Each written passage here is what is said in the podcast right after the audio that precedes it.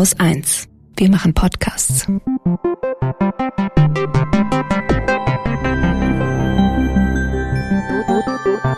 Anekdotisch. Evident. Herzlich willkommen zu einem neuen Nachschlag, zu einem Thema, das jetzt ein bisschen weiter zurückliegt, mich aber noch ziemlich lange beschäftigt hat nach der Sendung, und zwar das Thema Neid. Katrin, hast du zu dem Thema Neid noch irgendetwas gefunden, was dir sauer aufstieß oder was deine Gedanken noch durcheinandergewirbelt hat? Ja, also einerseits habe ich etwas noch nicht so ganz weiter ausgebreitet, was mir noch wichtig wäre, und andererseits hatten wir Kommentare, auf die ich gerne eingehen würde. Und damit würde ich ähm, mal anfangen. Und zwar hat Christian geschrieben, ich habe mir den Podcast angehört und mir ist aufgefallen, dass die Gefühle Missgunst und Neid vermischt werden. Also Missgunst, was die hat, soll sie gefälligst nicht haben und Neid, was die hat, will ich auch haben. So. Und äh, Missgunst empfindet Christian als ziemlich negativ, aber Neid an sich nicht. Es wird einem klar, wonach einem der Sinn steht und man kann sich fragen, warum man das nicht hat und ob man es wirklich haben will. So.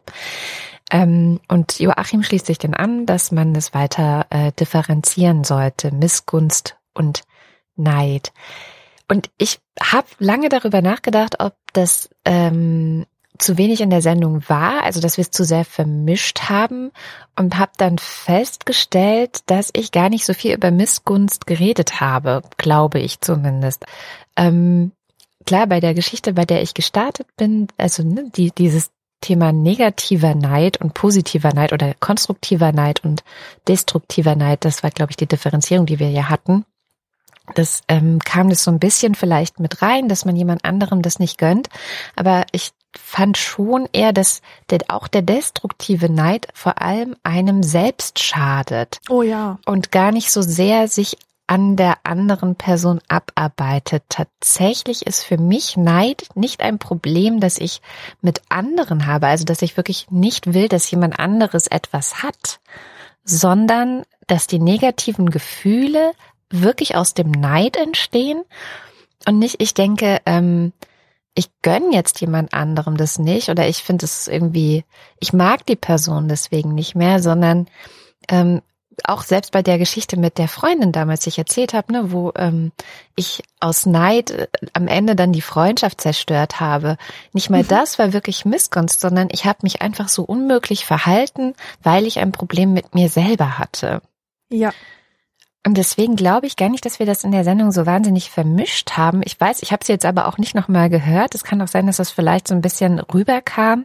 Aber mir ist es wichtig, das nochmal zu sagen. Also das, das Gefühl des Neids ist etwas, was zwar Beziehungen zerstören kann. Das, ich glaube, daher kommt vielleicht dieses Missverständnis, aber nicht, weil ich anfange jetzt irgendwie diese Person, ja, schlecht zu behandeln oder so, sondern weil ich mit mir dermaßen Probleme habe oder halt eben nicht klarkomme mit der Person, die ich jetzt bin oder mit den Möglichkeiten, die ich jetzt habe. Das war sehr schön auch in diesem Text von der Autorin, die mit dem berühmten Schriftsteller zusammen ist. Und sie missgönnt ihm das ja nicht, sondern sie kommt ja auch einfach nicht mit dem Erfolg klar, weil es ihr so schlecht geht. Also es ist ein Hadern mit der eigenen Situation, selbst nicht voranzukommen und das dann nicht zu ertragen, das neben einem jemand so krass brilliert. Aber nicht, weil man dem das nicht gönnt. Man kann, also das, es ist wahrscheinlich ein schmaler Grad, so, aber ähm, es ist dann eben einfach schwer, Leute neben sich zu ertragen, bei denen alles super funktioniert und bei einem selbst funktioniert es nicht. Ja. Es ist aber nicht automatisch, dass man nicht will, dass die das haben. So. Ich, ich glaube, da ist einfach die Verteilung ganz klar. Ich glaube, die aller, allermeisten Menschen äh, betrachten den Neid oder oder auf die wirkt der Neid selbstdestruktiv und ähm, vielleicht distanzieren sie sich dann auch von den Personen, aber der Neid schadet ihnen und sie tun dann nichts mit dem Neid gegen die Person. Aber ich glaube tatsächlich, dass es einen kleinen Prozentsatz von Menschen gibt, die ihren Neid tatsächlich in Missgunst mhm. verwandeln und dann so etwas wie Intrigen entstehen. Dass diese Leute tatsächlich denjenigen dann schikanieren, ihn schlecht behandeln und so weiter. Und ich glaube, das war der Fall zum Beispiel bei mir, als ich in der Grundschule so viel besser war als die deutschen Kinder und der Lehrer das auch immer wieder denen einreiben musste. Schaut mal die Alexandra, ja. Die haben mich daraufhin super schlecht behandelt. Mhm. Warum? Aus Neid, weil sie das nicht begreifen konnten, wie jemand aus einem anderen Land besser Deutsch kann als sie. Also ich glaube, in diesem Fall war es wirklich Missgunst, dann, dass, dass darauf dann mit Mobbing reagiert wurde. Mhm. Ja, das glaube ich auch. Dass es, also ich wollte auch gar nicht sagen, dass es Missgunst gar nicht gibt. Ähm, ich wollte nur sagen, ich glaube, ich habe trotz allem die meiste Zeit wirklich über Neid geredet in der Sendung. Das ja. glaube ich zumindest. Also so, ich habe wirklich viel darüber nachgedacht. Hm, ist es Missgunst? Ist es wirklich Missgunst?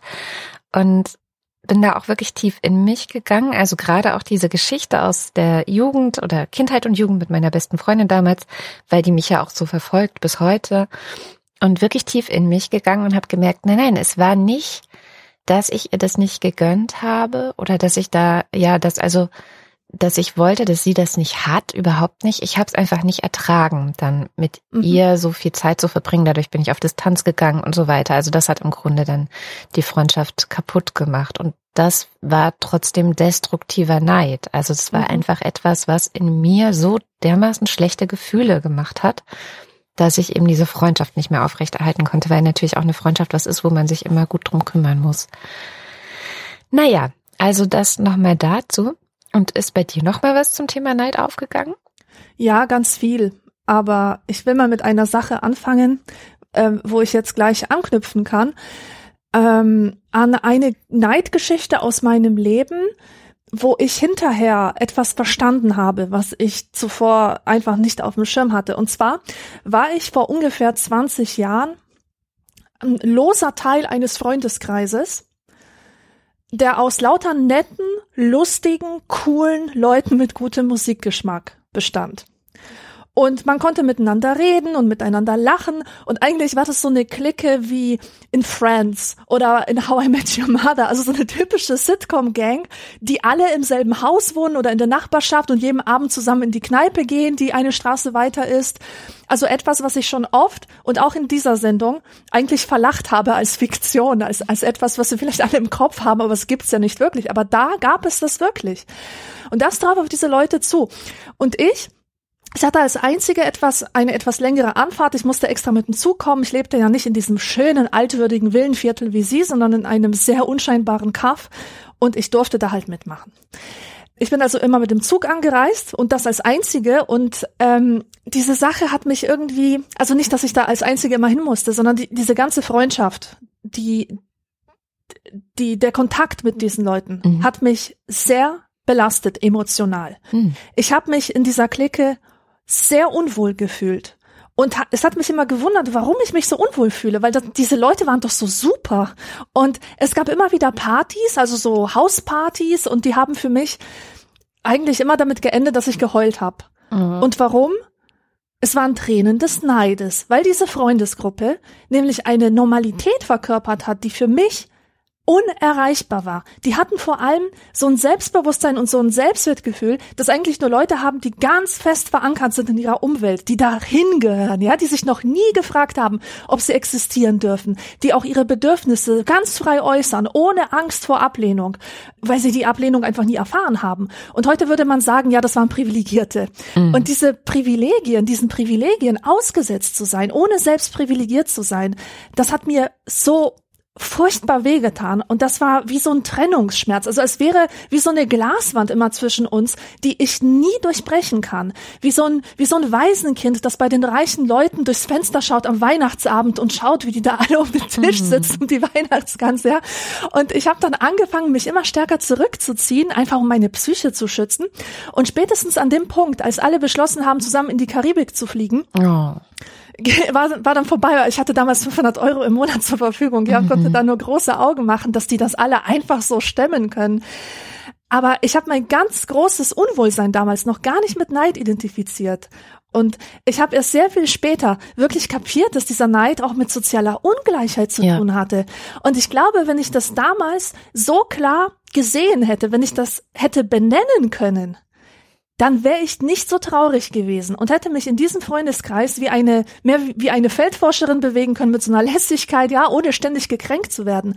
Und ähm, das finde ich halt total wichtig, dass man sich nicht verurteilt für den Neid, den man spürt, den man empfindet, sondern dass man versucht auch dieses gesellschaftliche Drumherum zu sehen, die sozialen Unterschiede, dass man so eine Art Klassenbewusstsein entwickelt, auch wenn dieser Begriff natürlich überholt ist, aus dem man ein Selbstbewusstsein schöpft, denn das macht es wirklich sehr viel leichter, neidlos mit Menschen aller Schichten zu verkehren und dann weiß man einfach, es ist nicht, dass sie besser sind, sie sind nicht qualitativ bessere Menschen mhm. oder halt eine andere Spezies, sondern die hatten einfach nur die besseren Bedingungen. Und ich habe jetzt mit diesen Freunden Kontakt aufgenommen nach all der langen Zeit oh. und habe mich erklärt. Und es kam heraus, die hatten wirklich keine Ahnung. Oh. Die, die wussten nicht, dass ich nicht diese Privilegien habe oder dass ich mich dort so unwohl fühle oder dass, dass ich da in bestimmter Weise nicht reinpasse. Das war denen einfach nicht bewusst, weil du weißt ja, wodurch sich Privilegien auszeichnen, dadurch, dass man nicht weiß, dass man privilegiert ja. ist.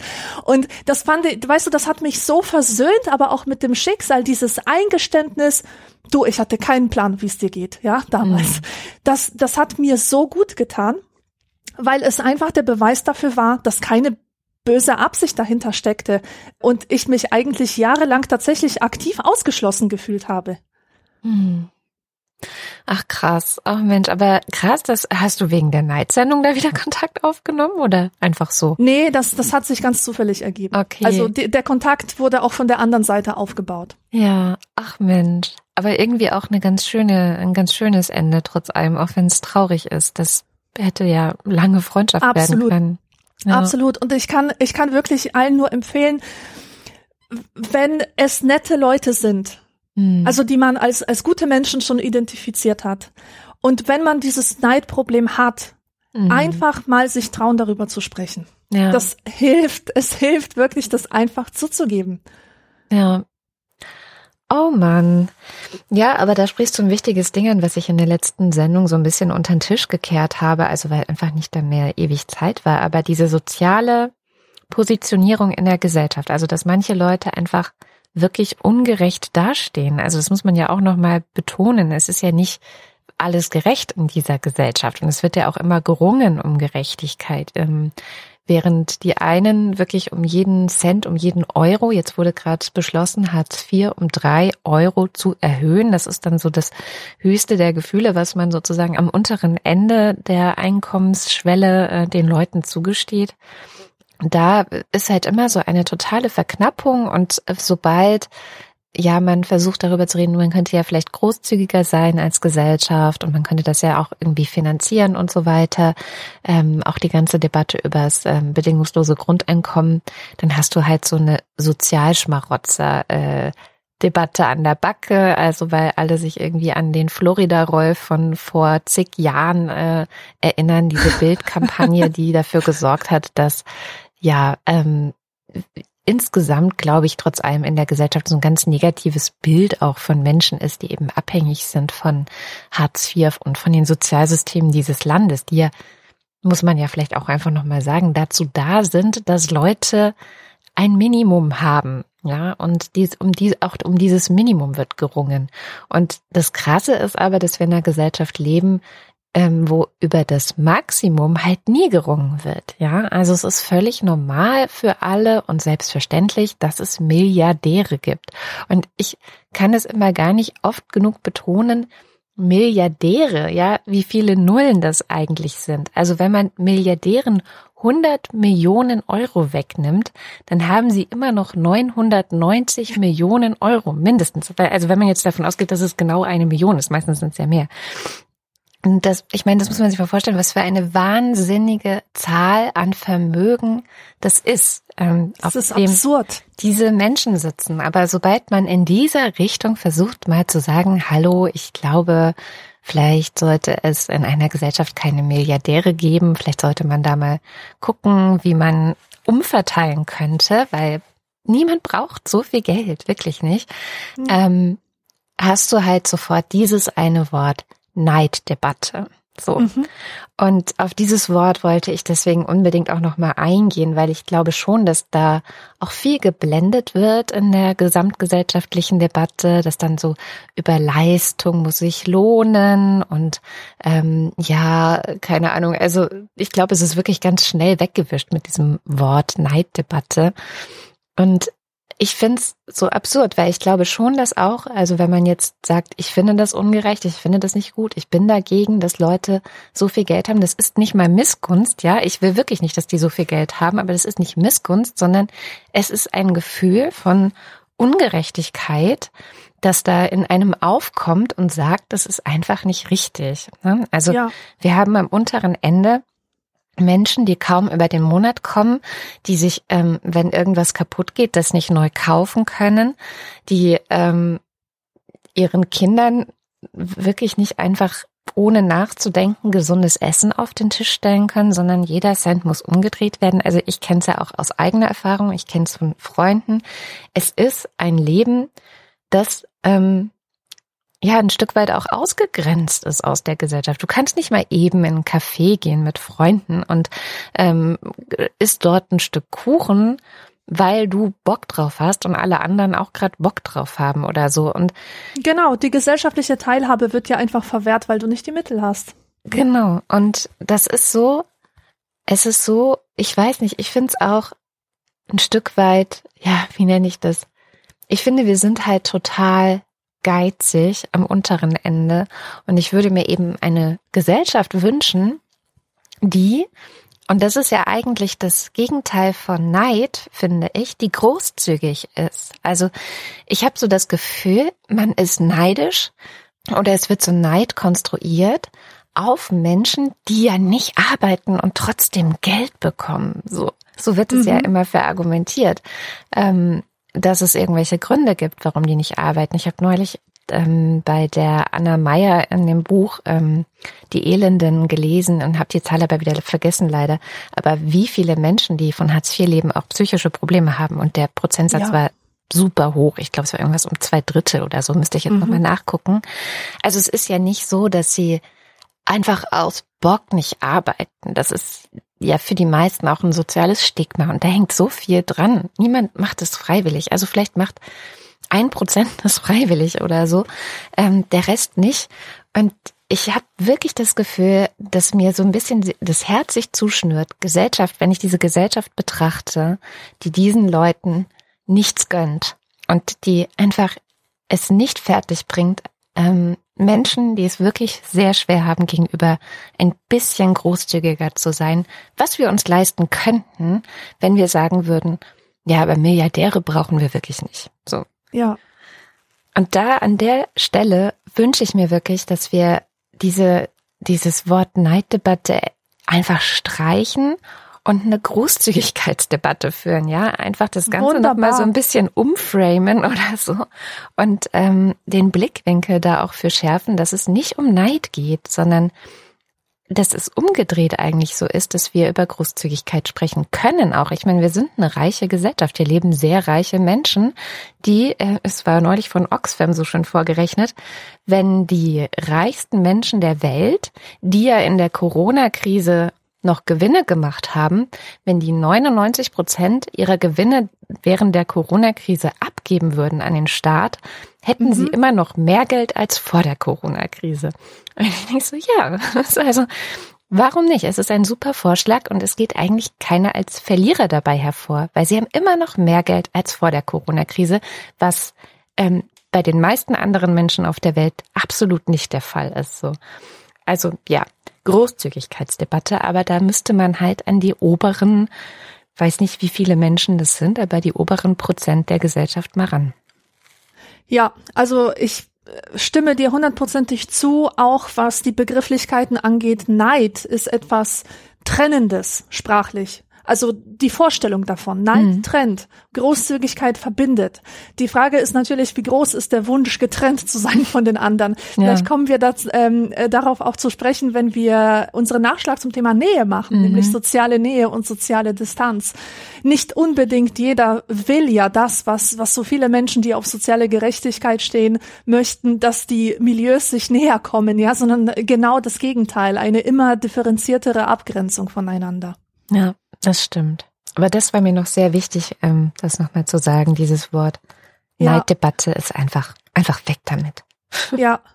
Ich habe nochmal über Social Media nachgedacht. Natürlich, man kommt nicht drum herum und darüber, was für ein Neidgenerator in, eigentlich Instagram ist und ob das jetzt immer so weitergeht, ob wir uns ständig äh, neue Artikel durchlesen müssen über selbstmordgefährdete Jugendliche, die sich vergleichen mit Gleichaltrigen äh, und, und dabei ablosen und sich dann deswegen furchtbar grämen. Und dann ähm, ist mir eine Person eingefallen, die dieses ganze System ganz wunderbar umdreht und auf den Kopf stellt. Die Autorin des Romans, den ich gerade aus dem Polnischen übersetze. Und ich sage jetzt nicht, wer das ist und welcher Roman, weil das alles noch nicht öffentlich angekündigt wurde. Aber eigentlich spielt es auch keine Rolle. Mir geht's nur ums Prinzip. Diese Autorin, die hat den authentischsten Instagram-Account, den ich je gesehen habe. Es ist unmöglich, Neid für sie zu empfinden, weil sie nämlich alles dafür tut, diesen Neid nicht durch das typische Instagram-Blendwerk aufkommen zu lassen.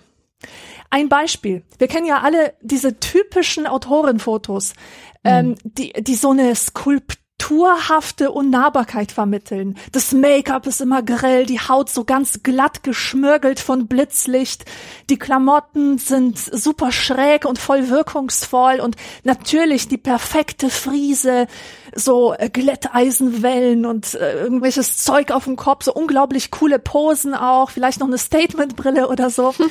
und ich finde, dass Autorinnen und Autoren auf diesen Pressefotos oft so wirken, als wären sie bigger than life. Und das ist ja auch die Absicht dahinter, ja, Klar. weil das sind, das sind halt Leute, wo der Kulturbetrieb sich freut, wenn man sie verehrt, als wären es Götter oder Halbgötter. Und solche Fotos gibt es übrigens auch von dieser Autorin. Aber was macht sie? Sie zeigt uns schamlos den Entstehungsprozess dieser Fotos. Und ihr normales Instagram-Gesicht ist einfach ihr normales, ungeschminktes Gesicht. Und ich meine nicht Nude-Make-up und der perfekte Winkel, weißt du, um alle glauben zu lassen, dass man auch ungeschminkt ganz hübsch ist. Nee, sie zeigt uns tatsächlich ihr unverstelltes Gesicht. Das Gesicht, was normalerweise nur die eigene engste Familie zu sehen bekommt. Und sie stellt das Fake-Gesicht auch diesem normalen Gesicht gegenüber, um zu zeigen, schaut her, was so heroisch wirkt, das ist nur Zauberei, von der ihr euch blenden lasst. Und auch die, die ganze Art und Weise, wie sie von ihrer schriftstellerischen Arbeit berichtet, ihr Umgang auch mit medialer Aufmerksamkeit, es ist einfach so absolut erfrischend und ernüchternd und ich würde mir wirklich so wünschen, dass mehr Menschen aus der Öffentlichkeit sich trauen würden, ihr Kostüm auf diese Weise abzustreifen. Dann äh, könnte Social Media nämlich durchaus zu einem Medium werden, das, das jungen Menschen Mut macht, zu sich zu stehen und nicht das Gegenteil davon. Aber das muss man sich natürlich leisten können und ich würde behaupten, dass diese Person wirklich ein, das Privileg eines fantastischen, gesunden, großen Selbstbewusstseins hat und auch einen großen sozialen Mut. Ja, Das hat natürlich nicht jeder. Trotzdem, ich finde das absolut großartig. Und wenn sich irgendjemand berufen fühlt, es ihr gleich zu tun, bitte, ich freue mich. sehr schön. Ja, ich finde auch mehr äh, Realness auf Instagram immer sehr, sehr, sehr schön. Ich versuche auch so viel wie möglich Leuten zu folgen, die einfach, ja, sie selbst sind und jetzt nicht so ähm, mega geschminkt und gestylt und perfekt die ganze Zeit auf ihren Bildern aussehen. Ich entfolge auch Leuten, bei denen ich merke, so, nee, das geht mir jetzt zu sehr in so eine, in so eine Richtung, wo ich an mir einfach oder in mir spüre, es macht mir dann keine gute Laune mehr. Weil bei Ja. mir ist Instagram nämlich auch so der totale Happy Place. Also wirklich, ich, ich gucke das halt an, um gute Laune zu bekommen. Also wenn ich so durch Ja. meinen Instagram-Feed scrolle, dann sind da auch sehr viele Hunde, die sehr viel Quatsch machen. Ganz viele Ja. Corgis Ja, vor allem, weil die genau. einfach immer lustig sind. Ähm, es ist sehr viel Kunst da drin und an den Menschen, denen ich folge, ist mir wirklich so eine gewisse Realness, also so ähm, ja Unverstelltheit auch und und Ehrlichkeit ähm, total wichtig. Ich finde auch Celeste Barber macht sehr gute Arbeit dort, ähm, wenn sie dann immer diese übergestylten und in völlig unwirklichen, unmenschlichen Posen, die kein Mensch jemals in seinem Alltag einnimmt, äh, Dinge tun. Und Celeste Barber macht es danach und man merkt dann an ihr, wie albern das eigentlich alles ist und findet das also sehr lustig. Es war auch, das, das war auch der erste Account, den ich jemals meinen Kindern gezeigt habe auf Instagram, wo es mir immer sehr wichtig war, dass sie direkt von Anfang an verstehen, was das Problem mit Instagram ist. Also mhm. was für eine ähm, ja falsche, überkünstliche ähm, Welt dort konstruiert wird, die einfach mit der Realität von normalen Leuten überhaupt nichts zu tun hat. Mm, was auch für mich so wichtig war, weil ich ja selber mit so einer Fake-Welt aufgewachsen bin als Jugendliche, weil ich diese ganzen schrecklichen Zeitschriften Bravo Girl und ähm, wie hieß sie noch? Die andere Mädchen. Mädchen und sowas, genau konsumiert habe, mich verglichen habe mit den Models, die da drin waren, die natürlich auch ähm, übergeschminkt waren und gefotoshoppt und was weiß ich nicht alles, aber ich dachte halt, man müsste so aussehen. Also da, da war es mir echt immer sehr, ein sehr wichtiges Anliegen, dass meine Kinder früh verstehen, nein, nein, so sieht halt eigentlich niemand aus, so bewegt sich eigentlich niemand, so zieht sich niemand an und das ist alles Quatsch. Also bitte gleich Celeste Barber daneben wenn man sie sieht, kann man gar nicht anders als so die Absurdität des Ganzen zu durchschauen. Und ich mhm. glaube, dieses Durchschauen und auch verstehen, an welchen Punkten ähm, macht es mir zum Beispiel schlechte Gefühle, wenn ich davon zu viel in meiner Timeline habe und was tut mir wirklich gut, also da auch echt in sich reinzuhorchen. Und es ist nicht unbedingt nur Neid, der da, glaube ich, eine Rolle spielt, sondern es ist wirklich so ein, man beginnt ja Bilder im eigenen Kopf zu entwickeln, wie muss jemand aussehen, der genau. so alt ist wie ich oder das Geschlecht hat, das ich habe oder, ne, also diese ganzen Sachen ähm, verfestigen sich ja und beeinflussen das Selbstbild und beeinflussen dann wiederum auch die Person, die man im Spiegel sieht. Und oh Gott, oh Gott, ähm, ganz schlimme Kaskade. Ja, genau, ja. und deswegen denke ich nicht, dass es damit getan ist, die Kinder aufzuklären darüber, dass es alles Quatsch ist, sondern mhm. man muss sie eben auch da darüber aufklären, dass es Quatsch ist, solchen Leuten zu folgen. Ja. Weil wenn du dem permanent ausgesetzt bist, da, da kannst du nichts gegen tun. Dein Gehirn saugt das einfach auf wie ein Schwamm und dieses Weltbild ist dann tatsächlich drin. Ja, ich, mir ging es auch erst besser als Jugendliche, nachdem ich tatsächlich aufgehört habe, diese Mädchen-Girl-Dinge zu lesen. Ja, es ist wirklich ganz schlimm und vor allem ist es so viel Arbeit, diese Bilder wieder also zu verlernen. Es ist, die mhm. einzusagen und zu lernen, das passiert so nebenbei. Genau. Und dann das aber wieder zu verlernen und wieder sich auf sich selbst zurückzubesinnen und zu gucken, das, was ich habe, ist auch okay oder wie ich bin, ist auch völlig okay. Ähm, das ist so schwer. Ja, also am besten gar nicht erst diesen Pfad entlang gehen. Und das gilt ja auch ein Stück weit für Erwachsene. Also es ist ja wirklich so, dass dieses, dieser Effekt, ah, die anderen haben ein besseres Leben als ich, weil sie ständig in Italien sind oder weil sie ständig, ähm, weiß ich nicht, äh, geiles Essen essen können oder, oder, oder, ne? Also da gibt's ja auch sehr viel Selbst, äh, Selbstdarstellung, die im, über so Konsum oder sowas läuft und auch da wenn man merkt, das ist etwas, wo ich komische Gefühle bekomme, weil ich das alles nicht mir leisten kann, zum Beispiel, würde ich auch raten. Ja, dann einfach entfolgen. So, das ist ja. ja. Ich wollte noch etwas sagen, nämlich, dass ich das gut finde, dass es den Neid in der Gesellschaft gibt. Und zwar aus folgendem Grund. Also ich würde jetzt nicht, nicht sagen, dass es einzelne Gefühle, die mag ich nicht mehr haben, die sollen weggehen und äh, das bringt nix und, und so weiter, weil wir haben ja alle verschiedene Werte aus verschiedenen Gründen und ein Wert, der für mich von ungeheurer Bedeutung ist, ist Ästhetik, weil ich wirklich daran glaube, dass Schönheit den Menschen besser macht. Ich komme aus einer Gegend, die sehr hässlich ist und diese Gegend macht auch die Menschen innen drin kaputt. Wenn meine Mutter in die Heimat zurückfährt, die kommt erschüttert wieder und sie sagt, diese Hässlichkeit macht ihre Seele kaputt. Ja, das ist, äh, mhm. ist einfach so. Wenn ich wiederum durch einen schönen Landschaftspark streife oder mir Gründerzeitarchitektur anschaue oder ähm, einfach wunderbare Straßenzüge, die, die farblich harmonisch aufeinander abgestimmt mhm. sind, dann, dann bin ich erbaut. Das ist für mich, oder auch das Betrachten von Kunst ist für mich eine religiöse Erfahrung, die für mich sehr wichtig ist, weil ich halt an sich nicht religiös bin, aber die, dieses Gefühl brauche. Und Schönheit ist einfach etwas, was unbedingt gefördert gehört und was, was wir Menschen brauchen, was wir auch sehr viel mehr brauchen, als wir denken, weil sich darüber kaum jemand Gedanken macht eigentlich.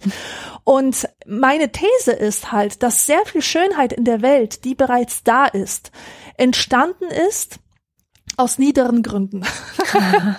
und zwar, weißt du, nicht jeder ist ein Schöngeist. Nicht jeder Künstler macht Kunst, weil er die Kunst an sich schätzt, sondern vielleicht um es anderen auszuwischen oder, oder wie viele, das typische Beispiel ist so der Barockgarten. Der Herrscher, der den Barockgarten angelegt hat, der ähm, war jetzt nicht unbedingt Gartenliebhaber, sondern der wollte das Volk einschüchtern mhm. mit dem, mit, mit die, der Symmetrie, die da seine Gärtner erschaffen haben. Und genauso sieht man das auch in den Vorgärten des Kleinbürgertums oder ja. so. Da versuchen sich die Leute auch gegenseitig zu übertrumpfen und jeder versucht den anderen neidisch zu machen mit seinem Sinn für Ästhetik und komische äh, pseudorömische Skulpturen und so weiter und so fort. oder wie viel Architektur einfach aus dem Grund entstanden ist, weil man seine Macht zeigen wollte, mhm. wie viel Geld man hatte, wie viel Power man hatte. Und ich heiße diese Dinge nicht gut, ja. Ich kann sagen, ja, menschlich war das jetzt eher nicht so Sternstunde der Menschheit oder so, ja. Aber nichtsdestotrotz, es ist Schönheit dadurch entstanden. Und das ist so eine Sache, die ist dann halt eben ambivalent. Da muss man sagen, ja, die Gefühle an sich sind nicht gut und es ist nicht schön, dass es soziale Ungleichheit gibt und so weiter, aber sie hat auch etwas Produktives. Mhm indem sie beispielsweise ähm, Schönheit entstehen lässt. Und ich sage damit nicht, dass das der einzige Weg ist, den Schönheit gehen kann. Ja, also wie gesagt, es gibt immer wieder Schöngeister, die die Schönheit aus sich selbst heraus ja. ähm, erschaffen und und um ihrer selbst willen. Aber nicht alle sind so. Und wir würden in einer sehr viel ärmeren Welt leben, wenn diese niederen Gefühle nicht dafür sorgen würden, dass man Herrlichkeit erschafft. Ja, ich möchte auch noch am Schluss ein Plädoyer für den Neid ähm, schlagen. Also wir hatten es ja auch schon in der Hauptsendung zum Thema, dass es natürlich auch immer nicht gut ist, Gefühle zu unterdrücken und dass es eher darum geht, offen damit umzugehen, also zu gucken, wie gehe ich jetzt äh, darauf ein, auf dieses Gefühl, was will mir dieses Gefühl sagen? Ist es vielleicht eine Art Indikator für eine Ungerechtigkeit, wie wir es vorhin besprochen haben? Oder ist es ein Indikator, dass ich irgendwie mit mir selbst nicht zufrieden bin? Oder ist es ein Indikator, dass bei mir ähm, vielleicht auch tatsächlich Luft nach oben ist und ich etwas verbessern kann, verbessern sollte und es spornt mich an? Oder ist es vielleicht ein Indikator, dass ich mal mit jemandem reden sollte? Äh, Im Zweifel die Person, auf die ich neidisch bin. Also diese ganzen Sachen, da ein bisschen offener mit umzugehen und zu versuchen, mm, sich dem Gefühl zu stellen und es auch ein Stück weit als Herausforderung zu sehen. Also ich bin generell Freundin davon, dass man bestimmte Dinge, die so emotional im Menschen passieren, die sind oft irgendwie ziemlich verwirrend und durcheinander und messy und man kann es nicht immer gleich super sortieren, aber dass man da mit einer gewissen Gelassenheit rangeht und versucht es einfach in Ruhe, ja, also in einer ruhigen Minute, wenn man das dann gerade mal eine ruhige Minute hat, mal auseinanderzunehmen für sich und aufzudröseln und zu gucken, was, was steckt denn vielleicht dahinter. Und ich glaube auch, dass wenn man offen und ehrlich damit umgeht mit dem Neid und bei mir zum Beispiel hilft es dann ganz oft, wenn ich Dinge aufschreibe, also wenn ich komische Gefühle in mir habe, schreibe ich eigentlich immer alles dazu auf, was mir dazu einfällt. Und während ich schreibe, kommen die unglaublichsten Dinge aus meiner Feder. Also ich schreibe wirklich noch mit Füller und äh, Dinge, die mir selber gar nicht so klar ähm, bewusst waren. Also entstehen auf einmal Sätze auf dem Blatt Papier und dann merke ich so, ah, okay, das ist gerade in mir los, wusste ich gar nicht. Äh, witzig. Mhm. das ist dann vielleicht auch so ein Ausdruck ähm, des inneren Selbst. Und dann kommt man dem Ganzen so ein bisschen auf die Spur, also dass man auch nicht so hart zu sich ist und zu sich sagt, so, nee, ich darf nicht neidisch sein und unterdrückt es dann, sondern ja, ich meine, wir sind halt alle nur Menschen und wir haben manchmal sehr ähm, verwirrende Gefühle und dann ist es echt immer das Beste, damit auch menschlich umzugehen und, und versuch, zu versuchen, auch ähm, auf das Verständnis anderer Menschen zu hoffen, die mit Sicherheit auch schon solche Gefühle und solche Phasen durchgemacht haben. Das finde ich eigentlich Ganz inzwischen bestimmt. immer Genau. so den allerbesten Umgang. Und die auch meistens sehr dankbar sind, wenn sie hören, ach guck, anderen geht's auch so, die sind auch nicht perfekt. Ach cool. Oder Ja. auch, auch dankbar dafür sind, wenn jemand sich öffnet. Genau, und gerade der Neid ist ja eher ein tabuisiertes Gefühl. Ja. Also ich glaube, dass niemand es sich leicht tut, darüber zu sprechen. Man spricht viel eher über Trauer oder Liebeskummer oder so oder äh, weiß ich nicht. Halt über andere Gefühle, auch über Wut spricht man viel, viel unbeschwerter als über Neid. Mhm. Also sollten wir das vielleicht als Herausforderung tatsächlich verstehen und versuchen, das Thema öfter mal anzusprechen und schauen, ob wir die anderen dann so ein bisschen hervorlocken können hinterm Ofen, ob die dann nicht auch was dazu sagen. Ja, das finde ich ein sehr schönes Schlusswort. Dann vielen Dank, dass ihr zugehört habt und wir hören uns dann beim nächsten Mal wieder. Bis dann. Tschüss.